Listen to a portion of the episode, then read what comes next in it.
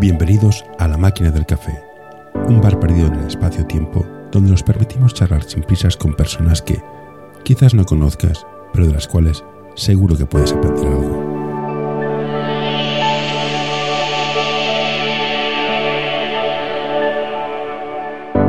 Hola Charlie, eh, gracias por venir a tomarte un café. Me recomendó que hablara contigo Xavi Marcé.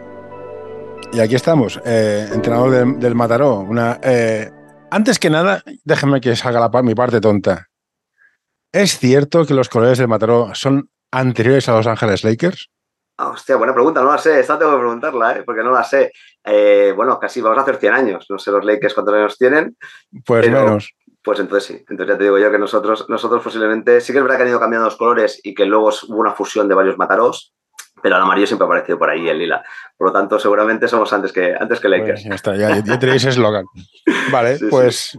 ahora habéis subido a Le Plata, uh -huh. eh, tenéis un equipo en Liga 2 femenino. Sí. Mm, sois un equipo pequeño, me decís un equipo modesto. Yo, yo, yo como equipo de barrio me parece un equipazo. ¿Cómo se lleva todo esto? Se lleva poniendo muchas horas por parte de mucha gente. O sea, y haciendo las cosas, yo creo que como, como mínimo medianamente bien. O sea, nosotros el proyecto, por ejemplo, te hablo más del masculino y te hablo más mm. con, con, el, con el senior, que es lo que, lo que más conozco, lo que últimamente he estado con ellos. Eh, esto viene de siete años atrás. O sea, esto, esto viene de una charla que tengo yo con ese momento presidente, que es Joan Ventura, que me ofrece llevar el senior. Y me comenta de que, bueno, que el club que lleva años que cambiando entrenador, cambiando jugadores, no están contentos y que ellos apostarían por un proyecto que fuera un entrenador con mucha gente de la casa y, bueno, tener paciencia a ver qué, a ver qué, qué pasa con esto. Eh, claro, yo vengo del SESE, había sido entrenador del SESE, creo Hostia, que también lo conoces tú. O sea, que sí, sí. Por, eso, por eso te he dicho que tengo muchos amigos de, que, que, han, que han hecho la entrevista. Eh, y claro, en el SESE, quizá ahora no tanto, pero sí en su época, era lo que hacían. O sea, el señor, el jugador, ningún jugador cobraba dinero en el senior y toda la apuesta eran jugadores de la casa. Entonces, claro, me sentí muy cómodo con la oferta y con lo que el proyecto que se quería hacer en Mataró. A partir de aquí, pues bueno, una cosa es decirla y luego hacerla.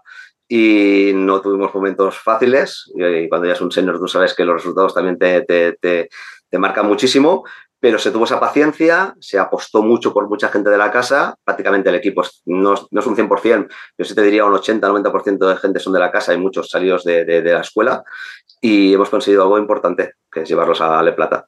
¿Y, ¿Y, cómo se consigue? Porque me parece muy complicado conseguir que el 60% de, de, tu, de tu senior, sobre todo en ligas nacionales, sean gente de la casa cómo se trabaja, cuál es el proceso, seleccionas muy bien, hay muchos cambios, hay muchos equipos, estilo la Peña que tienen 20, mil, 20 millones de equipos. Mm. Bueno, nosotros en Mataró no tenemos tanto, sí que tenemos más equipos, sí que es verdad que somos el, tenemos creo que, el club con más, con más equipos en formación. Eh, lo que se hace es trabajando bien también en formación, fichando bastante bien, no, no diría que no se ficha por abajo, pero sí que luego la apuesta es primero mirar en casa. O sea, cuando nosotros hemos querido tocar algo, algún jugador del senior y decir necesitamos un base, necesitamos un alero, necesitamos un grande, primero vamos a mirar si tenemos en casa. Si tenemos algún jugador que se parezca, que tenga esas características, pues vamos a apostar por ellos. Si luego no lo tenemos, evidentemente no somos tontos y si queremos eh, competir y queremos estar arriba, pues si no lo tenemos en casa vamos a buscar fuera si podemos. Pero primero siempre se ha mirado en casa y es como se ha hecho el equipo del, del senior. Ayuda a mantener este podcast en anorta.com barra colaborar. Y ¿Cómo se vive siendo un jugador de... de a ver, yo, yo, mi hijo ha estado en el SS uh -huh. y ahí has de ganar. O sea, que sí, que es lo que tú quieras, pero has de ganar. Y sabes que cuando un equipo no gana, ostras, van a, van a, van a haber cortes. ¿Cómo, cómo, cómo claro, tú estás en el senior, pero cómo se, se hace cultura de club para que la gente siga dentro del club a pesar de la tensión que hay? Eso lo veo muy complicado. Es algo que me cuesta mucho entender cómo gestionar un club social y un club de competición. Es que las dos cosas a la vez, hostia, me cuesta mucho y todo el mundo me dice lo mismo. No, somos un club social. Y me lo decía gente del SES y dices, bueno, pues, vale, pero habéis cortado siete niños en un mini. Sí, sí, pues no, social, social bueno, social, vale. no, eso no, eso no es muy social. Sí, no, pero que, que, yo entiendo que si quieres estar arriba es lo que toca hacer, ¿eh? No me gusta, pero sé que es lo que, es lo que toca hacer a día de hoy. Hostia. Primero, primero, y una cosa que incluso yo he sido crítico también con el club, porque he dicho que cosas bien, cosas no tan bien, nos ha costado un poco. Primero que la pregunta sería como club y como directiva y como director técnico quizás, qué queremos ser de mayores, o sea, ¿qué queremos? ¿no? O sea, no, no, nosotros queremos tener, eh, pues no sé, toda la gente del barrio que esté jugando en el club. Pues bueno, mejor tenemos que ser sociales y tenemos que dejar aparte un poco que a veces no vamos a poder competir o a veces, pues bueno, depende de qué nivel no vamos a poder estar. Eh, no, no, nosotros queremos competir, queremos estar todos equipos en todas las categorías en preferente. Bueno, pues eso también eh, tiene un precio, exacto. Entonces, una vez que se sabe lo que queremos ser de mayores, a partir de aquí, pues el objetivo es más fácil, entonces a partir de aquí trabajarlo para ello. Todo y eso, todo y eso es, en una etapa de formación, puedes tener en preferente. Yo creo que si apostamos con el senior, con gente de la casa, el resto de equipos de, Mataró tenían que hacer lo mismo, o el resto de clubes tenían que hacer lo mismo. primero miro en casa y si no tengo en casa, luego miro fuera. Muchas veces no se hace. Muchas veces se mira que si es ex de no sé dónde, es mejor que el que está en casa. Y bueno, no sé, yo tengo una frase que si es ex será por algo, ¿no? A veces. Entonces, eh, a mí me gusta mucho más mirar y a veces dices, oye, sí, con lo que tenemos en casa podemos tirar, ¿no? Podemos funcionar. Pero sí que es verdad que vuelve a ser lo mismo. Si quieres competir y quieres estar en preferente, quieres jugar contra los mejores equipos que encima acostumbran a fichar mucho y bien, pues bueno, algo tienes que hacer bien tú también. Entonces, algunas veces dices, oye, pues me falta este grande o me falta este jugador, o tengo la oportunidad de este jugador que es de la zona y lo han descartado en Barça Peña o donde sea, pues bueno, como repescarlo o ficharlo. Y eso me parece, me parece, bueno, si el club decide que lo que quiere es jugar a estos niveles, pues está bien. Como no vamos a entrar en formación, vamos a hablar esa franja entre el junior y el senior. Liga de Plata, la tercera nacional.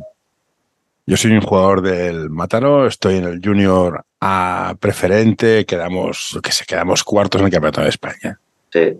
¿Qué hacemos con ese chaval? Porque, claro, sí, bien, bien, chaval. Cuarto de España, pero le, le, plata te queda. Bueno, yo te diría incluso le plata, a mejor le queda Eva, a mejor le queda incluso Copa. O sea, que realmente, realmente, o sea, no, no, no es tan sencillo. Y sí que es verdad que es un problema que no se ha solucionado, que, que, se han hecho ideas y cada uno dice su opinión y yo no sé cuál sería la mejor, lo que sí que sé es que lo que hay ahora no funciona.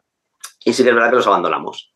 Los abandonamos, pasan de jugar con niños de 18 años de su edad, competir máximo nivel, a pasar a jugar eh, pues contra tíos de 30, 30 y pico de años, que físicamente no, no, son ni como ellos posiblemente, pero sí que saben jugar muchísimo y que bueno, realmente les, les cuesta muchísimo, ese cambio de saltos es muy grande y realmente se nota, ese salto, ese salto es, es importante.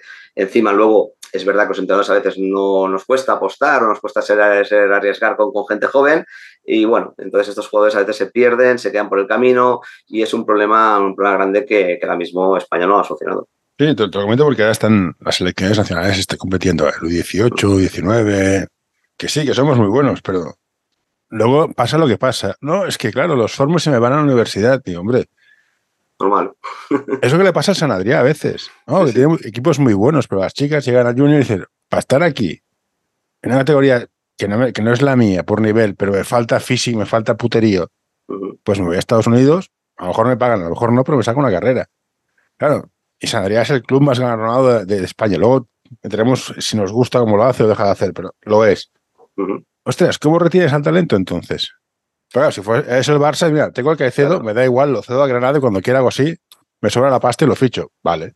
Pero Mataros, eh, sí, el femenino, todos estos equipos no, no pueden jugar a esto. Mm. En femenino está ocurriendo muchísimo. O sea, no sé si me comentaba, bueno, un amigo que tengo en Canarias me decía que eran 150 niños de, preferente, niñas, ¿eh? de preferente, que, habían saltado a Estados Unidos de un año al otro. O sea, que es, que es una locura. O sea, que realmente el señor, por ejemplo, nosotros de Matarón Femenino, creo que hemos tenido que reestructurar el equipo porque aparte se ha apostado mucho por gente muy joven y cada año se tiene que apostar por gente muy joven porque estas muy jóvenes luego al final, pues bueno, se van, se van hacia Estados Unidos es una problemática, es un problema, es un problema que no lo han solucionado. Entonces, claro, es un tema económico porque se paga muy mal, es un tema de que tiene la oportunidad que ahora ha salido y hay gente que ha puesto pues, negocios y están, bueno, están, bueno, están contribuyendo a que esto sea más fácil, que se pueda hacer y realmente yo entiendo que depende de qué situación digan, no, no, es que a mí me interesa y puedo hacerlo. A nivel deportivo no lo tengo tan claro, porque me comentan no tengo tan claro, incluso más o te diría yo que casi que no, eh, que, que se hagan beneficiados. Posiblemente en muchos casos, eh, bueno, si, si, consiguen estar en un buen equipo, si consiguen tener minutos, a lo mejor en, ligas nacionales podrían, podrían hacer más fácil el salto. Si estamos hablando de jugadores que quieren ser profesionales, si realmente son jugadores que se quedan por, el, camino, pues bueno, la experiencia de, estar allí, estudiar en Estados Unidos, el idioma, pues a lo mejor sí que realmente es recomendable. No, y creo que en Estados Unidos la temporada de, de básquet son cuatro meses, no dura más, o sea, como creo que tienes una edad, como yo, yo jugaba cuando habían juveniles y juniors. ¿Te, te suena si pasaba lo mismo? Tampoco recuerdo que era mucho salto, pero había menos americanos, era, otra época, pero Sí, ha cambiado muchísimo todo. Sí que es verdad que Junior era que 17, 18 quizás, eran un, no, era un poco más, ¿no? dos años más. eran... eran... un par de años más. Eh, bueno, era, era, una idea, sí que es verdad que algo se tendría que hacer, a lo mejor es volver a un poco a, a repetir eso, porque Claro, ligas nacionales con los, con, con los grandes, sí, pero solo jugarán los buenos, los, los, los, los, juniors, los, juniors que para ser seniors pues son buenos, el resto que hacemos con ellos. Entonces, la problemática es con toda esta generación que hacen ese salto. No, no, no descarto que puede, podría ser una, una, idea que podría funcionar. Repito, lo que no funciona es lo que hay ahora. O sea, chavales que van a hacer 18, que todavía han hecho 18, algunos de ellos, y que ya tienen que jugar en senior, ¿no? Entonces, esto es complicado. Si te explico un poco nosotros nuestra filosofía, que más o menos funciona, nosotros tenemos un señor B que juega en Copa Cataluña.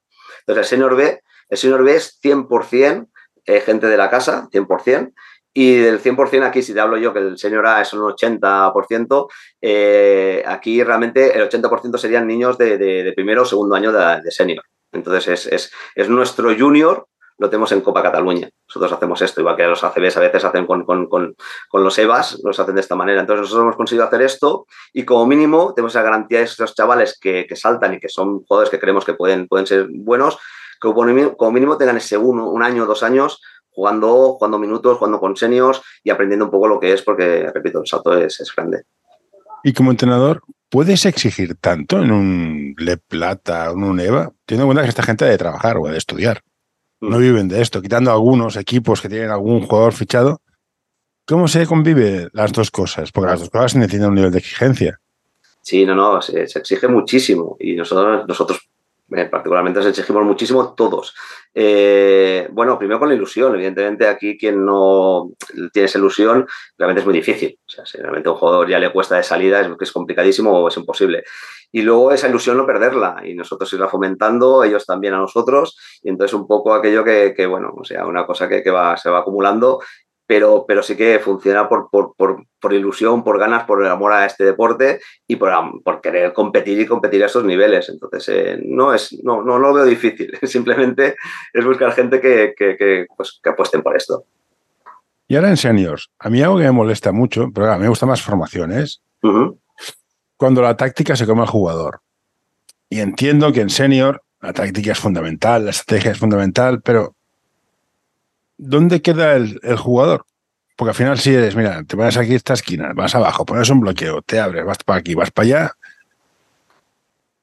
¿Es un, juego de, ¿Es un, juego de, entrenadores o es un juego de jugadores? A, es un juego de jugadores, siempre. Es un juego de jugadores y cada, vez, y cada vez creo que todos estamos más de acuerdo que ellos son los que, los que acaban dirigiendo. Solo que pasa que los sistemas y la táctica está muy bien porque te va, te va a dar un orden y necesitan ese orden, pero al final, y más ahora con los scouting, todo el mundo tiene vídeos, todo el mundo sabe la jugada, uh -huh. eh, qué, va, qué, vas a hacer. Y entonces la diferencia es cómo lo haces, la diferencia es qué decisión toma el jugador. Entonces, una cosa que yo eh, me peleo bastante con, con, con, equipos de formación o con entrenadores de formación es que el, el jugador tiene que ser capaz de tomar decisiones, tiene que ser capaz, Dios, tiene que tomar muy rápidas y tiene que ser capaz de decidir si le damos todo, todo masticado. Es que yo como entrenador, si juego contra un equipo que me juega de esta manera, mm, seguro que le voy a ganar, porque es muy fácil defender eso. Lo difícil es cuando tienes delante jugadores brillantes que no sabes bien, bien por dónde te van a salir y eso es un problema. Entonces tenemos que fomentar eso, tenemos que fomentar cada vez más. El sistema, repito, el sistema te da el orden, pero luego los conceptos de juego dan, son, son ellos los que tienen que darlo. Ya vienes a uno de mis, de, de, mis, de mis debates internos. ¿Mm? ¿Cómo enseñas a la gente a ser inteligente y tomar buenas decisiones? ¿Y cómo un jugador se da cuenta que esa decisión que ha tomado es la buena? Porque haces toda la mejor decisión posible, pero fallas, a la suerte. Y hay gente que lo toma como un error. Bueno, primero que eso no es un error. O sea, el error es no tomar esa decisión. O sea, en principio empecemos un poquito. Yo creo que yo también, también soy muy crítico, ¿eh? Nosotros, y yo soy el primero en que me miro hacia atrás y digo, madre mía, vaya, vaya, la, pobres, pobres chavales, como, como lo, lo, que hice en su momento, ¿no? Eh, hay que dejarles que se equivoquen, hay que ayudarles, hay que ayudarles un poco al camino, pero ellos pueden tomar caminos, incluso a veces toman caminos que, no, que desconocías y dices, oye, pues me parece muy buena idea, o sea, funciona. Entonces, eh, eh, yo creo que incluso con pequeños se tiene que permitir y a veces te sorprenden y te sorprenden para bien. Y luego, repito, el error es no hacerlo. O sea, si un jugador se queda solo y tu equipo ha jugado y hemos movido el balón para que ese jugador se quede solo y tire y no tira, el error es no tirar. Fallarlo forma parte del juego. Eh, había una Saba Maldonado, recuerdo hace mucho tiempo, y creo que lo sigue diciendo un poco, en un clic que me gustó mucho, que decía que el mejor tirador en su momento, mejor haya mejorado el, porcentaje, pero el mejor tirador de triples en la CB tenía un 40%, mejor tirador. O sea, eso quiere decir que de cada 10 fallaba 6. O sea, imagínate, estamos hablando del mejor tirador de triples, el mejor, ya digo, mejor ahora alguno ya llega a, 50. Pero, pero estamos ahí igualmente. O sea, realmente se falla más que se acierta. Y esto a los jugadores parece que un pequeño no puede, no puede fallar. Pero, pero por favor, si estamos hablando de, de los mejores tiradores y fallan más que tiran.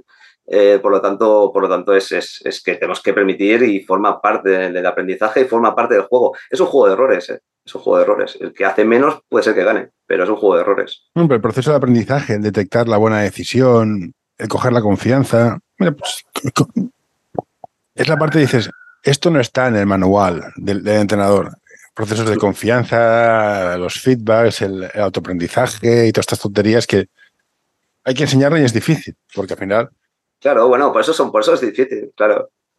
Sí, yo creo que realmente eh, la figura de entrenador aquí en España está, está poco valorada, ¿no? Si tú, yo, yo, soy, yo soy visitador médico, yo realmente pues aún, aún no tengo la suerte de poder vivir del baloncesto, aunque sí que es verdad que le plata vas a jugar contra, contra profesionales casi todos, pero, pero, pero no, no lo soy. Pero sí que es verdad que a, nivel de, de, trabajo lo, actuamos como, como profesionales, ¿no? Entonces, eh, y luego a nivel, de enseñanza, a nivel de la enseñanza, pues es importante que el jugador pues sepa que se, puede equivocar, que le vamos a ayudar a que se equivoque, que pueda coger decisiones. Entonces, por lo tanto, mm, yo creo que a nivel, a nivel formativo a veces nos confundimos, queremos guiar tanto que nos permitimos el error. Mm, bueno, la frustración lo lleva mal y hay que coger confianza, jugador tiene que tener esa confianza. Y creo que es un poco el tema de, de, que, a veces los entrenadores, eh, más que ayudar, perjudicamos en eh, más de un caso jugadores y, es, es, una pena. Y no solo con comunicación, comunicación no verbal. O sea, yo estoy harto de ver eh, equipos o, mirarme a mí, ¿no? Que a veces, claro, muy bien, está bien tirado y te ponen las manos en la cabeza, ¿no? Pues el jugador esto lo ve.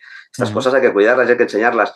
Y los entrenadores a veces los abandonamos. Nos ponemos allí, les damos un equipo de chavales y a partir de aquí a la búsqueda de la vida, ¿no? Y este, ¿quién entrena al entrenador, no? Y es un poco un tema que tendría que ser, tendríamos que educar más. Y no solo el tema de, de, de, sistemas, de táctica, de, técnica individual, sino estas cosas que son muy importantes, ¿no? O sea, de, esa comunicación con el jugador, cómo hablar con ellos, el trato con cada uno, bueno, muchas cosas que son, son importantes y que también forman parte del entrenador que la gente desconoce.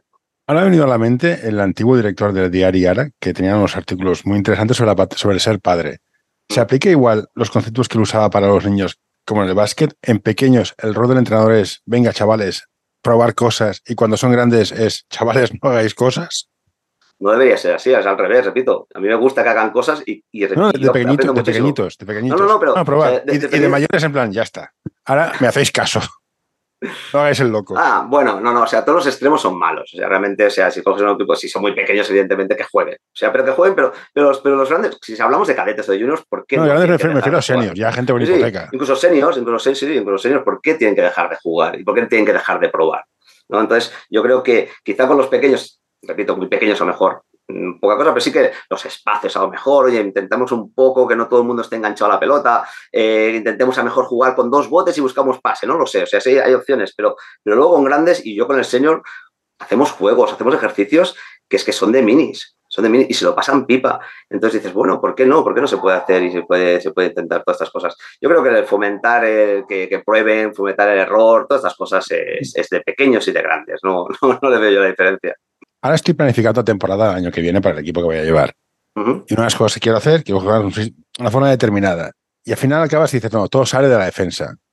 La defensa es ponerle cojones, como dicen, o no es tan sencillo. Defender no, es, no, es, no, es, no son, ¿es solamente ganas o hay que ponerle algo más? La, la defensa, que evidentemente es actitud, la defensa es actitud, la defensa es intensidad, pero, pero con eso no basta eso no basta. Entonces necesitamos defensores, necesitamos defensores inteligentes. Hay una cosa que estaba yo en una, cena con entrenadores de, un, nivel, un nivel alto y comentaban que incluso, por ejemplo, cuando ves los pequeños, pequeños son muy agresivos a balón. Todos, todos van a balón, realmente no les gusta defender, les gusta atacar. Y, y una manera de defender es atacar al balón. Y nosotros tenemos la tendencia de no, hay que dejarles ese, ese metro, distancia de un brazo, siempre entre, entre el aro y el balón.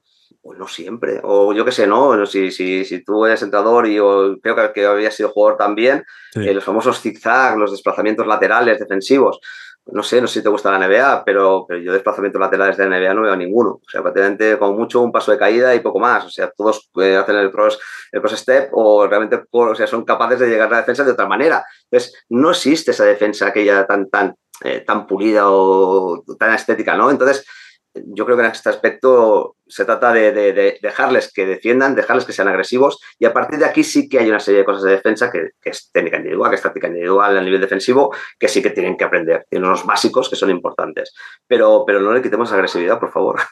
No, no, la, intensidad es otra de estas musas metafísicas que nadie sabe dónde está y nadie sabe cómo encontrarla, porque la intensidad te define el tono de un equipo. Entonces hay equipos que son muy relajados y da igual lo que pase, que no son intensos y sacarla cuesta, ¿eh? Sí, sí, sí, pero posiblemente estos niños, cuando eran pequeños, a lo mejor sí que tenían esa intensidad, porque yo cuando veo a espuletas y cosas de estas, todos van a balón. Y luego a lo mejor ha habido algún paso por ahí en medio donde, no, no, que no te supere. No te supere, claro, niño, si no te supere, pues es fácil. Me pongo a dos metros, tres metros del jugador y no me supera. Ya hago caso a mi entrenador. Y, aquí es donde a lo mejor tenemos que hacer una autocrítica todos.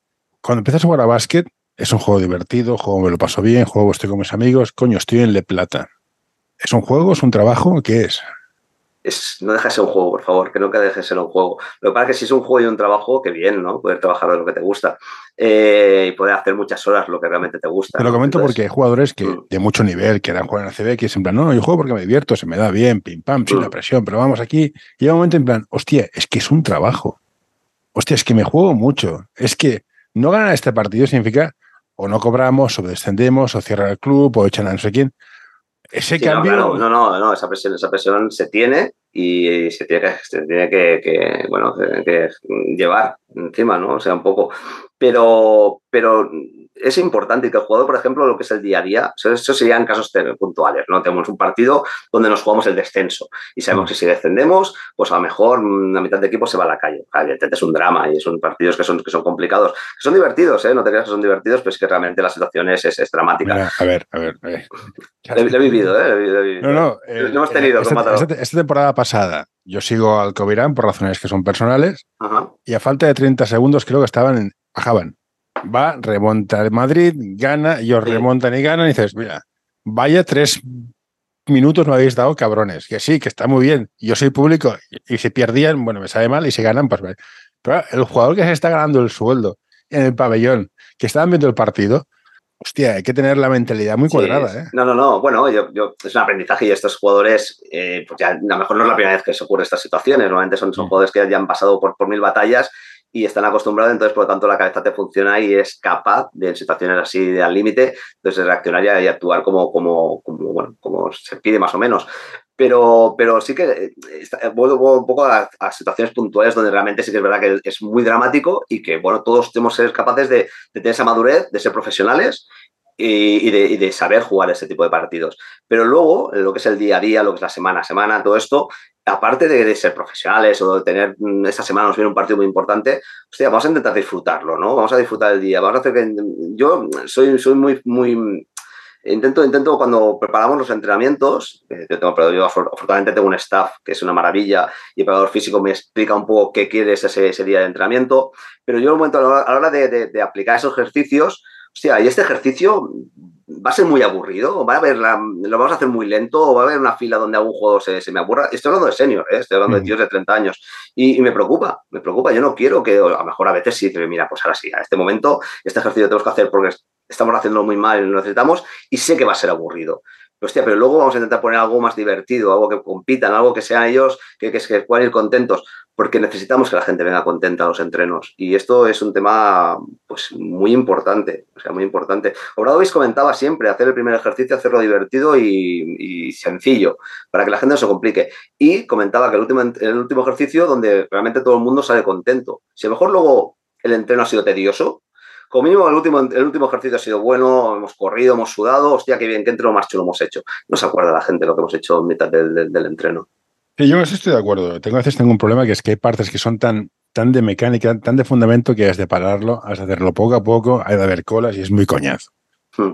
Que luego puedes hacer, venga, vamos a correr, hacemos cosas diferentes, haremos un 10, un, lo que sea, cualquier cosa, pero con pequeños hay momentos que es hacerlo, las vas a hacer aburrido, porque es que no hay más. Sí, sí, sí. Luego, puedes gamificar, mira, este grupo compite contra este grupo, a ver quién falla, quién no sé qué.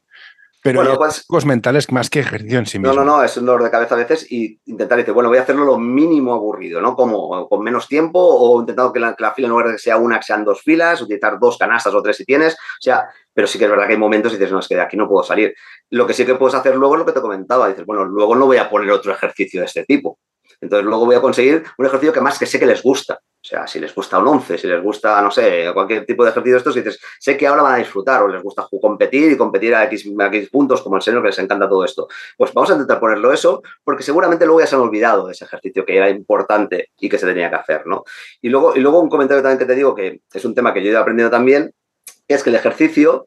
Eh, te, bueno, te sirve para hacer lo que tú quieres importante. El ejercicio no es importante. O sea, muchas veces hacemos ejercicio y el jugador intenta hacer el ejercicio bien hecho. O sea, lo importante es que quiero trabajar en el ejercicio. o sea, entonces eh, eh, es importante a veces que el ejercicio no que sea feo, que no salga bien, da igual. Si yo lo que quiero es que perdáis mil bolas porque estamos trabajando técnica individual, pues que se vayan mil bolas a, pues no sé, ¿no? al, vestuario, donde sea. Pero, pero mm, a veces nos equivocamos en esto, ¿no? O sea, podemos hacer un ejercicio de, de ruedas con técnica individual, no se pierden una bola, qué bien estamos haciendo el ejercicio, ¿no? Y posiblemente sea, sea, sea al revés. No, no, es que si no me perdéis bolas, que me estás engañando, es que estás mirando el suelo, es que a lo mejor no estás haciendo los cambios que quiero o la velocidad que mm. quiero que lo hagáis. Y esto también un poco que, con el tiempo pues he ido, he ido aprendiendo y siempre, el ejercicio, bueno, es una herramienta que te sirve para hacer lo que tú quieres trabajar, pero lo importante es que el jugador luego lo utilice, que sepa sacar ventaja, o sea, que, sacar, que sea útil para el jugador. Sí, no, yo, cuanto más leo, más aprendo, es hay que ser cada vez más minimalistas, hay que ir a lo, fundamental de cada cosa y corregir dos cosas como Maxio. Si te lías, al final el niño se empana sí, y ya no sabe qué hacer. Sí, sí. niño no niño, ¿eh? O sea, si le pones muchas eh, dificultades o todos mal, entonces pues, el jugador llega un momento y dice, mira, o sea, me estás liando, ¿no? Quieres que, que, haga esto, que haga otro. Entonces llega un momento y dice, no, no. Incluso nosotros también, antes de empezar el entrenamiento, algo que no hacíamos y así que hacemos también, le explicamos un poco qué queremos hacer y dónde vamos a focalizar. Hoy vamos a trabajar y le vamos a dar mucha importancia al rebote defensivo porque no estamos cerrándolo bien, ¿no? Y entonces, pues bueno, vamos a tener incluso una persona del staff se va a dedicar solo a esto, ¿no? Y, bueno, y entonces a partir de aquí, pero que, que, el, que, el, jugador sepa un poco también qué vamos a hacer, qué queremos hacer y qué, objetivo tiene el entreno, ¿no? Esos son temas importantes. Y si no, un ejercicio, mira, vamos a hacer este ejercicio, pero le vas a dar importancia que no mires el balón, ¿vale? Si lo perdés, lo perdéis, pero lo importante no, no, no el balón. Y el equipo tiene que... Y si alguien no lo hace bien, pues algo, bueno, pues se tiene que corregir, no puede ser, bueno, pues no pasa nada, ¿no? Que siga, que siga porque voy mal de tiempo y quiero hacer 10 ejercicios y no, no llegaré. Pues no, no llegues, no llegues a los 10 ejercicios. Cuando llevas pequeños, lidias con padres. Cuando, eres cuando son mayores, ¿con quién lidias? ¿Con las novias, los novios? Bueno, con, con, con, no, no, con los jugadores, afortunadamente es un tema, es un tema que, que, es una ventaja. Una de las ventajas de llevar, llevar es que ya lidias con ellos y por lo menos es, es, relativamente más sencillo, bueno, o sea, más cómodo quizás lo llevo. Eh, no, aquí no, mis padres no, como mucho de algunos padres que toda la vida han visto al niño y siguen viniendo a ver los partidos, cosa que me alegro muchísimo y es, es fantástico, pero aquí ya son ellos los que, los que vienen. De todas maneras, sí que te, te diría que, como sorpresa cuando empiezas con los seniors que los problemas que tienen son los mismos problemas que te vendría un cadete. Y te sorprende un poco a veces. ¿Cómo se consigue pasar de un, de, un grupo a un equipo? O sea, son, son 12 tíos, ¿vale? Sí, sí, sí. Son 12 tíos, son un grupo. Mm. De 12 tíos a un equipo de en plan, estamos todos juntos, tenemos un objetivo común, luchamos todos juntos, no importa que falles, nos apoyamos, criticamos, pero constructivamente. Esta construcción social, ¿cómo, cómo se consigue? Es, es, es bueno, es la clave, ¿eh? realmente es la clave. Entonces, yo le doy también mucha importancia a que realmente funcionemos como equipo. Había, no sé quién lo decía, un poco el egoísmo colectivo. ¿no? Mm. Entonces, y mucha gente se equivoca en ese egoísmo individual. ¿no? O sea, si un jugador mete 20 puntos, pero el equipo pierde, eh, pues a lo mejor el niño o jugador o el señor eh, en principio se va contento, pero hay que hacerle ver que realmente eh, lo van a valorar si el equipo gana. O sea, somos, nos valoran por lo que hace el equipo. O sea, en realidad, te, muchas veces incluso con, pues, con señores esa frase de decir, cuando llegas a casa, que os preguntan primero. Si, si, has metido muchos puntos, si has jugado bien, lo primero que te preguntan, lo primero que preguntan es ¿qué tal el partido? ¿Habéis ganado? ¿Habéis perdido? Eso es lo, que, es lo que preguntan la gente, ¿no? Que luego entraremos, si quieres en tema competición o no, pero esa es la pregunta. ¿Qué ha hecho el equipo? ¿Qué habéis hecho? Eso, eso, eso, esa es la pregunta. Entonces, el, el, el, jugador tiene que ver que, que, nos van a valorar siempre por lo que haga el equipo. Entonces, a partir de aquí luego, pues bueno, tema individuales hay jugadores con, con, un ego muy importante que luego quieren ser siempre bien los números, pero ese egoísmo colectivo es importante y entonces el trabajo común para conseguir ese objetivo es importante y es una labor también de entrenador hacerles ver esto, ¿no? Que a veces, eh, bueno, nosotros, por ejemplo, hubo un partido importante este año, tenemos un jugador que es muy anotador, Y estuve hablando con él, digo, oye, no te van a dejar anotar, vas a tener dos, tres tíos encima, haz, bueno a tus compañeros. Bueno, pues ese día, que encima acabó anotando porque siempre anota, pero acabó no sé cuántas asistencias, realmente creo que, bueno, o sea, no sé acabó con 12 o 13 asistencias a sus compañeros. Bueno, el partido lo ganamos, pues bueno, quizá porque, porque él entendió también que ese, día tenía que ser generoso. Y es importante, es importante que los jugadores sean conscientes y que quieran ganar y que hagan lo máximo para ganar. Mira, el tema de los tiradores, yo tengo, yo tengo una relación de amor odio con los tiradores. Yo jugaba por dentro, el tirador juega por fuera y el tirador tira. Da igual, tira. ¿Cómo se vive como entrenador en plan, sí, sí, que eres tirador, pero llevas 0 de 20? ¿Quieres pasársela al tío que está por dentro cortando, se está partiendo la cara y cogiendo rebotes para que tú puedas meter? ¿Cómo se, cómo se equilibran los roles en plan, sí, sí, pero hoy no es tu día, pasa nada o cambia un poco? Le preguntas a uno, a uno que su equipo es una, una pandilla de, terroristas, ¿eh? son los tiradores todos, ¿eh? o sea, hasta los vivos. Bueno, es lo que se lleva, ¿eh? también. Sí, sí, por eso, o sea, preguntas, preguntas, a una persona que es, que, es, que, es, que es esto. Entonces, pero sí que es verdad que eso ocurre. O sea, nosotros tenemos grandísimos tiradores y que algún día, pues a lo mejor no está, no está acertado. Entonces, hay que también, volvemos un poco a lo mismo, ¿no? O sea, primero hemos de mirar por el equipo, el bien común, y tú tienes que mirar por el bien común, pero también tienes que mirar por ti. Entonces, eh, yo creo que eh, yo me alegro y siempre si el tío es liberado y el tío es, tiene buena mano, pues lo voy a dejar tirar. Pero también a lo mejor luego le digo, oye, no te, no te obsesiones, no te frustres, porque no solo has de tirar de tres, que posiblemente mejor sabes penetrar, posiblemente mejor tienes ese tiro de, distancia, eh, no sé, busca un tiro libre, busca algo que te sea alegre para ti, o busca esa asistencia donde haces esa canasta para el compañero. Entonces, volvemos un poco a lo mismo, busca que el equipo funcione y que tú estés más, más relajado. Y luego ese triple, si lo vas a meter igual si vas a meter igual, no hace falta que tires 30 para meter, pero es que tú al final lo metes. O sea, yo creo que, que los jugadores al final acaban entendiendo porque como quieren ganar y si no, hablando de senior, llega un momento a un jugador y dices, mira, ven al banquillo, hoy no toca y mañana seguiremos trabajando y lo hablaremos, ¿no? Pero, pero vaya, Mm, pocas veces, pocas veces me ocurre eso. Eh, en el serio pasa lo mismo con los pequeños de, claro, es que tengo pocos minutos, es que no me saca, es que no sé qué. ¿Qué me estás contando? Estamos, que estamos aquí por cosas muy importantes. Ahí está esta pelea por los minutos. ¿Cuesta vender que tus decisiones son justas, están justificadas? ¿O has de vender, hacer un proceso comercial de hoy no juegas porque es un partido que es para gente? ¿no? ¿Has de venderlo o el jugador acepta tu decisión y punto? No, no, hay que venderlo, hay que venderlo siempre, hay que venderlo y hay que razonarlo. O sea, siempre, siempre hay que ver un porqué y para qué a las cosas. Y entonces tienes que explicar al jugador por qué lo haces. Y el jugador, bueno, a veces lo entiende, a veces no lo entiende tanto. Sí que es verdad que la decisión es tuya y dices, mira, si al final si el jugador no lo entiende, pues oye, mira, es, es, es, lo que es la decisión que hemos tomado. No, no lo he tomado yo solo, sino antes a lo mejor hay un consenso con, con, el staff. Y es la decisión que hemos tomado y yo ya mejor vas a participar poco. Al jugador no le va a gustar, pero lo tiene que aceptar. Pero sí que, mm, más que por imposición, intentamos un poco que él entienda y por regla general los jugadores son muy listos y ellos saben perfectamente cuando un jugador, yo tengo un jugador, en el caso del señor, un jugador muy grande que ha habido partidos que nos ha ayudado a ganar y otros partidos donde realmente, pues, pues por su mm, físico, pues a lo mejor no lo tocaba porque era un partido con contra un equipo muy dinámico, muy rápido, y decís, mira, hoy, no, hoy vas a participar poco. Él lo entendía, no, no, no es problema. Y cuando ha hecho falta, nos ha ayudado, nos ha ayudado a subir a Le Plata. Por lo tanto, es, es, importante. relacionado con esto, hoy quiero recomendarte este podcast. Balap Education es un proyecto educativo y deportivo que busca la formación completa de jugadores y entrenadores. Quieren fomentar su desarrollo basado en la educación del jugador y el entrenador, mediante el análisis de situaciones reales de baloncesto desde diferentes puntos de vista. Hoy quiero recomendarte este podcast. El alma del juego by Soul Basketball, el podcast en el que charlaremos con personajes del mundo del básquet con diversidad de carreras, funciones y experiencias para que nos acerquen al alma de nuestro deporte, el baloncesto el scouting sirve para que tú te adaptes al contrario, para que el contrario se adapte a ti. En el caso dices, tengo un jugador muy alto que es muy lento, si jugamos a correr no puede jugar. Hay dos opciones, o no juegas o que al contrario se busque la ropa a los conos a poner todos encima. ¿Cuál es la mejor opción? ¿Cómo decides tú? Aquí es como el gallego, ¿no? Depende, ¿no? Sería un poco. O sea, eh, sí, realmente el scouting es, fundamental y con el señor cada vez más. Y a mí me encanta, me apasiona, ¿eh? me apasiona el scouting. Entonces, con el scouting lo que tienes que hacer es minimizar un poco lo que hace el equipo contrario y luego, sabiendo lo que te van a defender, que aquí sí que realmente esta faceta la acabo yo más ahora, es, eh, bueno, que nos da la defensa y qué puedo coger de esa defensa. Entonces buscamos mucho esa, ese trabajo. Eh, bueno, a veces sí que apostamos más por lo que hacemos nosotros bien y a veces apostamos más por lo que ellos, eh, quitarles lo que a ellos hacen muy bien. Entonces yo creo que, bueno, son las dos cosas, pero sí que ya te diría, depende de qué partido, a lo mejor dicen, no, no, mira, hoy nosotros vamos a jugar de esta manera porque nos va bien y, nos la jugamos con lo que nosotros sabemos que funciona. Asumiendo que J. Cuspinera tiene razón, y no ves. Siempre, siempre tiene razón. yo, me pongo la mente antes de la herida. Asumiendo que no veo lo que no conozco, ¿por qué no veo tantas defensas? ¿Por qué veo tan, tan pocos tipos de defensa? Es una defensa individual y punto. No hay ningún tipo de zona 3-2, 1-3-1, ni presión, ni nada. No, lo veo todo al hombre y ala, a correr. Que sí, que el flash, que el under, que el pop, lo que tú quieras, sí, pero aparte de esto. Bueno, este año el campeón de Europa es con, una zona, o sea que realmente sí, que bueno, sí, te sorprende, ¿no? Sí, claro, pues tienes un tío 2.21, claro, yo te compro sí, zona con un 2.21. Sí, claro.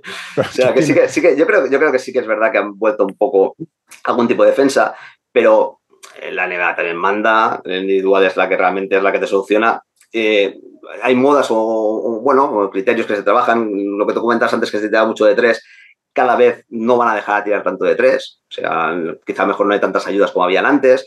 A lo mejor el, juego interior que se había perdido se tiene que volver a buscar porque eh, ya, ya no nos están dejando tirar de tres. Entonces, bueno, el básquet evoluciona y cosas que hemos conseguido o se ha conseguido eh, que funcionaran, pues a lo mejor el año que viene o dentro de dos no funciona. Entonces, esto, esto va cambiando. El tema de defensas, bueno, yo creo, espero que cada vez sean más agresivas, cada vez va a ser, y está siendo, ¿eh? físicamente cada vez son más, más animales todos y la tendencia va a ser individual, pero vas a, no, no, no vas a perder ver, zonas presionantes, eh, algún momento alguna zona como hizo el Madrid, o bueno, una 1-3-1 creo que la puso la Peña contra el Barça, creo que la puso en, en, semifinales. Bueno, cosas de estas que, aparecen y que, que, gustan y que a mí me, me, me gustan, aunque luego depende de las características del equipo, puedes hacerlas más o menos. Eso, si tienes a Tavares, pues a lo mejor lo puedes hacer mejor. No sé si no, pero me acuerdo que hace siglos Aito le dio por hacer una zona de una zona de tres, de tres personas, mm, sí, pues al hombre, y el Juventud se, se hizo caca y perdió, perdió, la, perdió la CB. Pero estas cosas que dices, hostia, ¿de dónde ha salido esto? Que veo todo muy predecible. Igual que en ataque veo, estoy un poco hasta el gorro del bloqueo del frontal. Vale, sí, vale. Algo más que un poco, un poco me aburre un poco. Sí, bueno, pero de todas maneras irán cambiando, ¿eh? siempre. Primero que a veces somos poco valientes, ¿no? Sí que es verdad que, que, depende de qué categoría ya juegas y te están viendo muchos espectadores y sabes la prensa, como hagas una defensa extraña y encima te salga mal, te va a caer por todos lados. Entonces yo creo que, sí que es verdad que, entiendo que a veces un entrenador dice, espérate, antes de hacerlo, que no, que no, que no sea peor, ¿no? Porque no, nadie, nadie te dice que cuando hagas esta defensa te va a salir mejor que antes, ¿no? Entonces eh, es verdad que cuando tú un riesgo, pues bueno, ese riesgo, pues bueno, puede funcionar bien o puede funcionar mal, ¿no? Entonces en este aspecto entiendo que el entrenador eh, coja y, diga, bueno, no lo veo claro, no lo hago, sigo con mi individual, que por lo menos estamos ahí en partido. Y luego a nivel de, lo que decías tú, el bloqueo central, que se ha hecho muchísimo, el bloqueo directo, patente, de años donde todo ataque era bloqueo directo, pues un poco eso, las defensas también van mejorando, por lo tanto llega un momento de decir, pues mira, esto ya lo saben defender bien, a lo mejor volvemos a lo que se está haciendo, bloqueo directo lateral, o a lo mejor ahora el bloqueo indirecto que había desaparecido un poco vuelve a ocurrir, lo que decía antes, el poste bajo, hostia, están buscadísimos, ¿eh? Los pibos que se han jugado, que buenos jugando en poste bajo, te, aseguro que ahora mismo están buscadísimos. Sí, pero no, no hay tantos que tengan fundamentos de pivote. Gente en juego de pies tampoco hay tantas. O mm. porque no se entrena, porque no se quería entrenar, porque no vendía, porque al final no tenías balón. Todo un poco. todo, lo que has dicho, todo lo que has dicho sería, sería un poco. No, yo, yo jugaba por dentro. Ser pivotes, vas a ver el balón en las fotos, colega. Punto. Porque te cogías el rebote, lo pasabas, ibas al poste bajo, la pedías y aparte que la línea de pases es más complicada, lo que tú quieras. Claro. Decía, no, no, no, te la paso. Ahora, aquí y me pones el bloqueo. Claro, pero imagínate ahora como entrenador que te encuentras en una situación donde vas a jugar contra tres, cuatro equipos donde ellos deciden que no van a hacer ayudas y que ellos deciden que no te van a, y que son muy buenos defendiendo uno contra uno.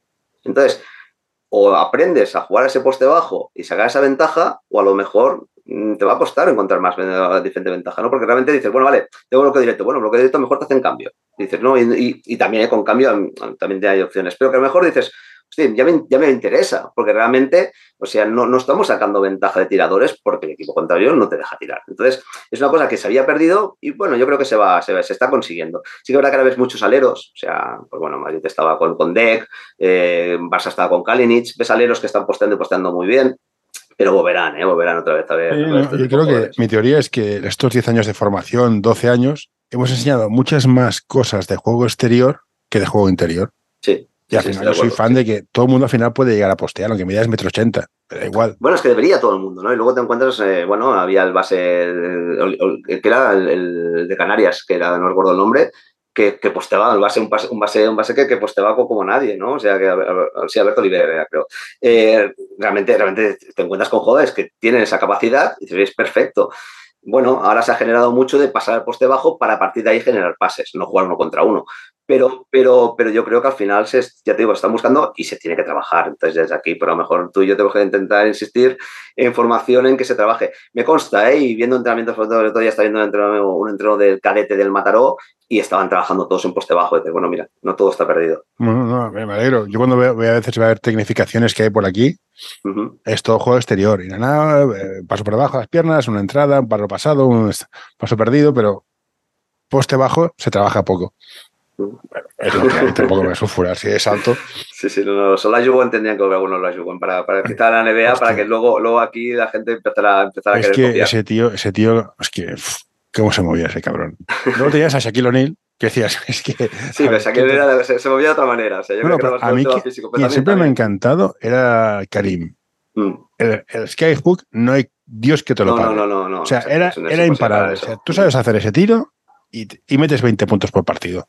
Sí, sí, sí, sí, sí, sí, sí, lo que pasa es que digo, quizá por eso, ¿eh? quizá porque salieron este tipo de jugadores y todo el mundo lo que decía, bueno, pues dos contra uno. O sea, cuando llegue el poste bajo, hacemos dos contra uno. Entonces, claro, lo fácil era, bueno, pues tengo tiradores, saco fuera y tiro, ¿no? Entonces, ya te digo, entonces yo creo que llegará un momento donde si tienes buenos tiradores, ya van a hacer la duda del equipo contrario, ¿no? Hago ese dos contra uno y ayudo, o dejo ese uno contra uno al grande, ¿no? Porque si no me van a matar de tres.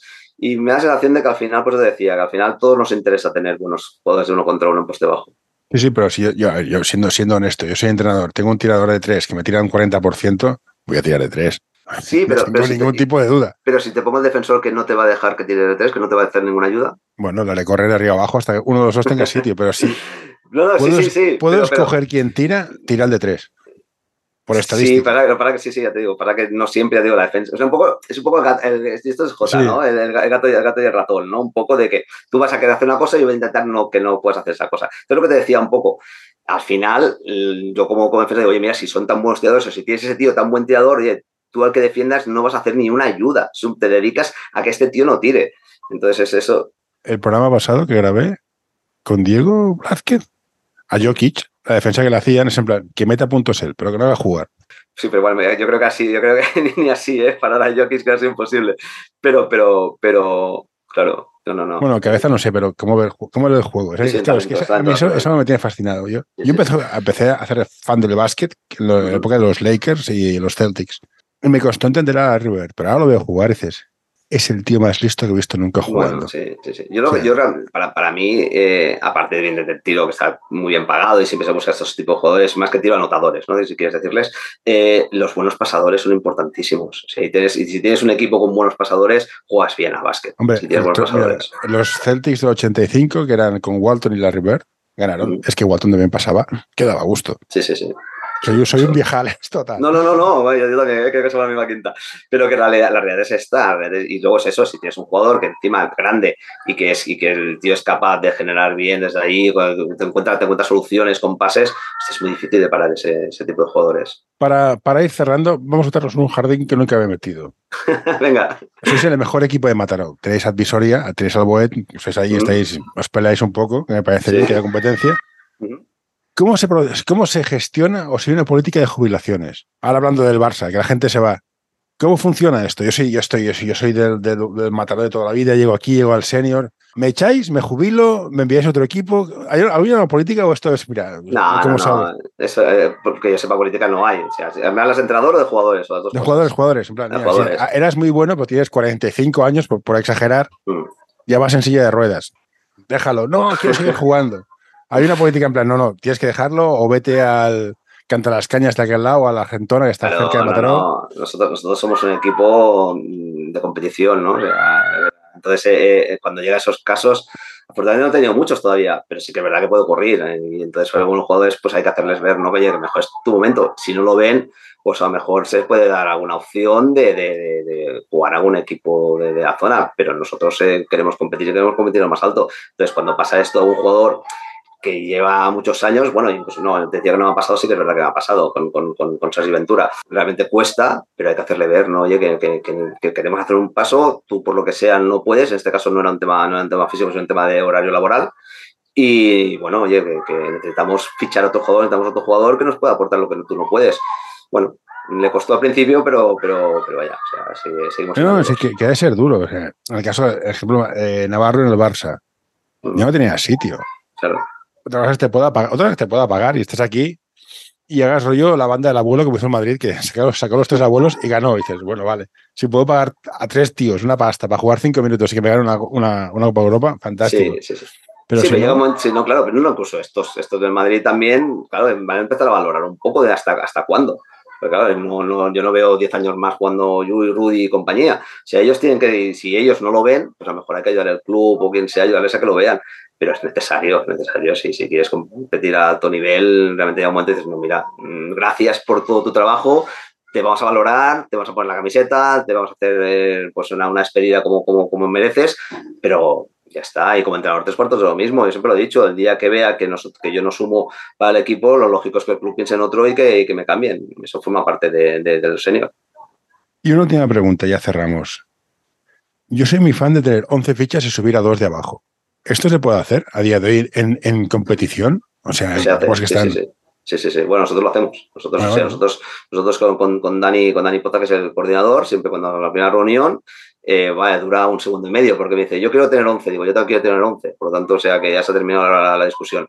A partir de aquí vamos a apostar porque queremos subir. ¿Quién queremos subir? Vale, pues tenemos a, a este y este, que es del señor B, que los queremos fomentar o queremos, queremos que vayan subiendo con nosotros, vale, y a partir de aquí lo hacemos, pero el equipo siempre se hace con, con, con 11 jugadores. ¿Y quién manda en la estructura de juego? ¿Cada cual juega lo que da la gana o tú marcas una pauta? No, no, no, marcamos, marcamos una pauta, ¿no? O sea, realmente, mira, no, no la hemos hecho, la, la queríamos hacer la semana pasada y la haremos esta semana. Eh, hacemos una reunión con Senior B y con Junior, ¿vale? Entonces, a partir de aquí, eh, proponemos. Y sí que es verdad que nosotros, pues, evidentemente, tenemos más peso. Entonces, si nosotros proponemos y queremos jugar de esta manera, nosotros proponemos y vamos a hacer esto. Y queremos que se parezca, como mínimo los nombres que se parezcan. No tiene mucho sentido de que si ese bloqueo directo frontal eh, le vamos a llamar o la defensa, le vamos a llamar X, pues que el junior le llama diferente, ¿no? O sea, no, no vamos a marear al, al chaval, ¿no? Entonces, eh, a partir de aquí proponemos, pero sí que es verdad que luego ellos tienen otros jugadores con otras características y a veces no tiene sentido de que no, no, todo lo que hacemos en el señor A lo va a hacer el señor B, lo va a hacer el junior, no. No, pero sí que es verdad que como mínimo, oye, si vas a hacer un movimiento, un concepto de ataque parecido, pues tío, pues vamos a poner el mismo nombre, o vas a jugarlo igual, y vamos, vamos a buscar un poco la, las mismas ideas. Y eso sí que lo hacemos en el Mataró. Y ya para acabar, también dices que llevas, llevas formación. ¿Qué le dirías a un niño y a un padre cuando llega al Mataró? Y el niño llega, pues yo quiero jugar en el Señor del Mataró porque soy, soy ilurense de toda la vida. ¿Qué le, qué, le, ¿Qué le, dirías? Bueno, esfuérzate, déjala. Lo que sí, lo primero que le diría es que va a tener más fácil llegar que en otros clubes, porque nosotros apostamos por eso. Por lo tanto, eh, está, está, está, en buen sitio si quiere llegar al señor. Eh, a partir de aquí, que no va a tener nada fácil. Por lo tanto, esforzarse es lo mínimo lo mínimo, realmente esforzarse. Eh, yo lo que pediría, bueno, él, él, también puede pedir y tiene que exigir, ¿eh? que, que, que, aprenda, que, que, sea respetuosos con él, que le enseñen no solo a nivel deportivo baloncesto, sino también a nivel de, de, de valores de, persona, que sea mejor persona. Entonces, bueno, es un poco por ambas partes, pero por nosotros, por, por claro, que pues eso, ¿no? Esa, esa, esa, implicación, que luego la demuestre, evidentemente, pues esa puntualidad, ese respeto con los compañeros. Eh, nosotros y, y, yo como, como, como entrenador del senior, incluso cuando fichamos fuera, eh, nosotros preguntamos cómo es, pero no cómo es como jugador, sino cómo es como persona. Uh -huh. O sea, no, no, no nos interesa eh, jugadores que no, que no son buenas personas, no nos interesa a nosotros. Bueno, eso suelen, suelen dar problemas, ya sean grandes, sean pequeños, siempre. Uh -huh. Envíanos tus sugerencias a info.norta.com o en nuestras redes sociales. Bueno, Charlie, eh, seguiré hablando, pero el tiempo, es, el tiempo, el tiempo es fugit, que dicen los, los clásicos. Exacto. Un placer, que os vea bien en Igualmente. Muchas gracias y... también a ti con tu equipo. Gracias y nos veremos por ahí, seguro. Seguro Venga. que sí. Un abrazo. Hasta luego.